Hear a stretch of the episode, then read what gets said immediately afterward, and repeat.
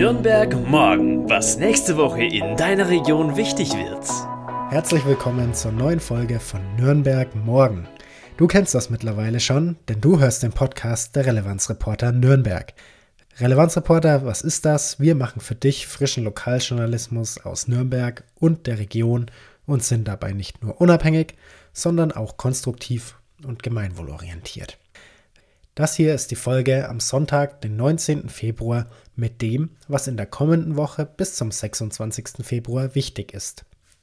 Ich bin Julian und jetzt bekommst du erst einmal einen kurzen Nachrichtenüberblick. Wohnen aber anders. Die Mieten steigen und Wohnraum wird knapp. Also Zeit für neue Konzepte. Unsere Relevanzreporter-Redakteurin Steffi hat die Recherche der Woche für dich. Es sind Faschingsferien und das heißt ganz viel Zeit, vor allem für die Kinder und Jugendlichen in der Region. Diese Woche können sie die Studiumsluft schnuppern. Die Kinderuni hat nämlich wieder ein volles Programm. Und wir schauen zum Badminton. Wie sieht ein Spieltag in der Regionalliga Südost aus und warum du mal bei einem Spiel dabei sein solltest? Ich habe mit Spielerin Tatjana Friedrich gesprochen. Zu Beginn unseres Podcasts ist heute Steffi bei mir und unterstützt mich. Sie hat den Artikel der Woche beigesteuert. Hallo Steffi, schön, dass du da bist. Hallo Julian, freut mich. Du hast dich mit Wohnkonzepten beschäftigt. Warum ist dann das Thema für dich, für mich und auch für unsere Hörerinnen und Hörer interessant? Genau, ja. Also ich denke, aus den verschiedensten Gründen ist Wohnen der Zukunft ähm, interessant und relevant. Einmal natürlich, da es immer teurer wird, sich Eigenheim anzuschaffen, egal ob Haus oder Eigentumswohnung. Viele junge Menschen können sich das gar nicht mehr leisten. Der Traum von Eigenheim ist für die meisten unerreichbar geworden. Und andererseits natürlich auch im Zuge der Nachhaltigkeitsdebatte. Ein Einfamilienhaus ist nicht mehr sonderlich nachhaltig. Und wir sehen auch ähm, durch den demografischen Wandel dahingehend eine Tendenz, dass mehr Menschen alleine leben wir haben nicht mehr so die Generationenhäuser wie früher, wo drei, teilweise vier Generationen in einem ähm, Haus gelebt haben, sich dann auch gegenseitig unterstützen konnten, sondern es geht immer mehr auf ähm, das Individuum. Und ich habe da eben geschaut, gibt es da auch Trends, die einerseits innovativ sind, aber andererseits auch wieder so ein bisschen die Gemeinschaft mit in den Fokus rücken. Mhm. Hast du mal ein Beispiel für so ein neues Konzept? Genau, also Tiny Houses ist ja natürlich sehr im Trend seit einigen Jahren. Da habe ich auch einen Tiny House Besitzer besucht in Ansbach und ich fand das sehr spannend. Ich bin da durch sein ja, Tiny House gegangen, das tatsächlich nur dreimal sechs Meter groß ist. Mhm. Ich habe dann noch so ein bisschen ja, mehr wissen wollen darüber und tiefer recherchiert und habe mir überlegt, ein Tiny House ist ja eigentlich auch ein Miniatur-Eigenheim oder einzelstehendes Haus. Und so nachhaltig ist es natürlich auch noch nicht. Und da habe ich dann eben in Berlin eine Tiny House Foundation gefunden, wo Tiny Häuser nachhaltig gedacht werden. Also man hat da quasi eine Nachbarschaftskommune. Jeder hat da seinen eigenen privaten Raum, aber man hat dennoch Räume für Begegnungen. Und da habe ich dann eben auch mit dem ja, Architekten und Geschäftsführer Van Bole Menzel gesprochen der auch viele Vorträge dazu hält und genau, was er dazu gesagt hat und welche Ideen er hat für äh, die Zukunft, könnt ihr dann auch nachlesen.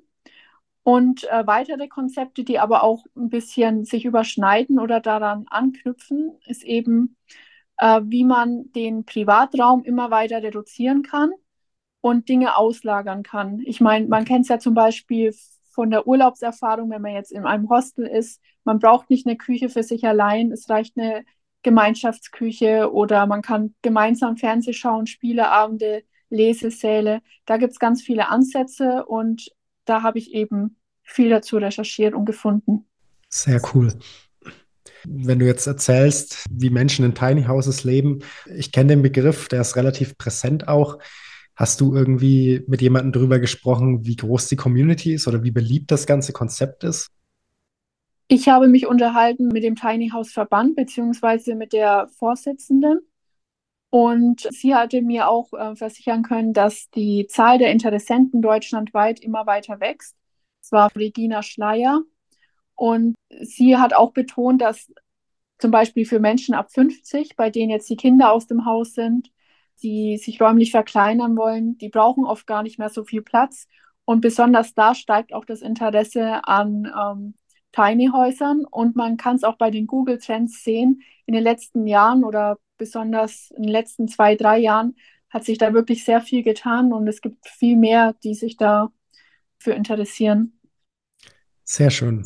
Ja, wer mehr wissen will zu den Wohnkonzepten der Zukunft und zu dem, was du rausgefunden hast, findet deinen Artikel unter www.relevanzreporter.de. Danke, dass du da warst und diese tolle Geschichte recherchiert hast. Vielen Dank, Julian, hat mich sehr gefreut. Jetzt geht es in die Wissenschaft. Zwar sind gerade ganz viele Unis mitten in der Prüfungszeit und viele Studis sitzen deshalb zu Hause oder in der Bibliothek und lernen, aber auch die Hörsäle an der FAU in Nürnberg und an der Technischen Hochschule werden in der kommenden Woche voll. Denn die Kinderuni hat wieder eine Vorlesungswoche. Die Kinderuni ist eine Kooperation zwischen der Stadt Nürnberg, den Hochschulen und den Forschungseinrichtungen in der Region. Das Angebot richtet sich an Kinder und Jugendliche zwischen 8 und 12 Jahren und soll sie einfach und spielerisch an die Wissenschaft heranführen. Warum fragst du dich? Das kann ich dir sagen. Wissenschaft ist unglaublich wichtig für unser künftiges Zusammenleben und deswegen möchten Unis natürlich auch schon sehr früh mit der Nachwuchsgewinnung anfangen.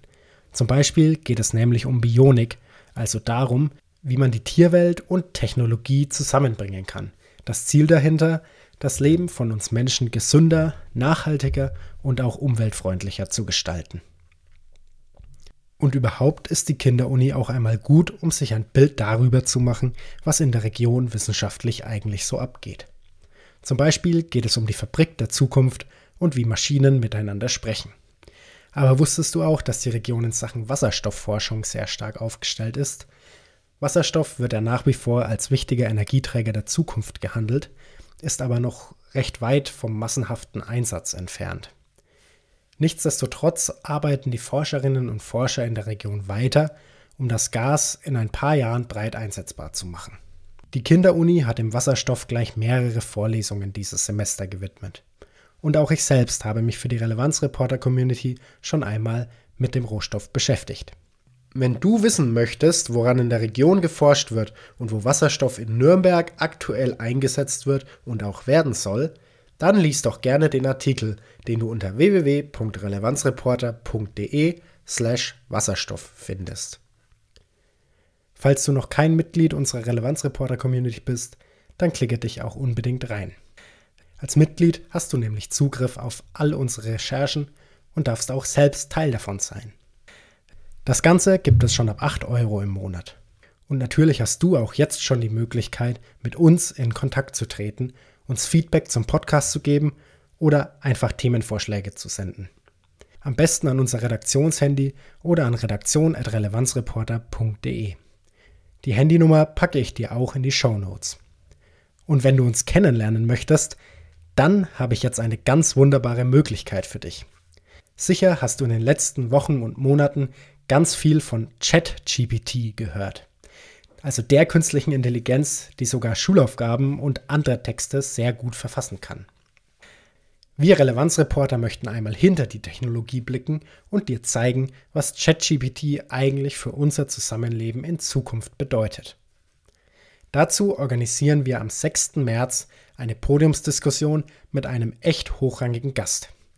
André Haller wird nämlich deine Fragen beantworten. Er ist Professor für Marketing und Kommunikationsmanagement an der Fachhochschule Kufstein und weiß alles rund um künstliche Intelligenz und die Medien.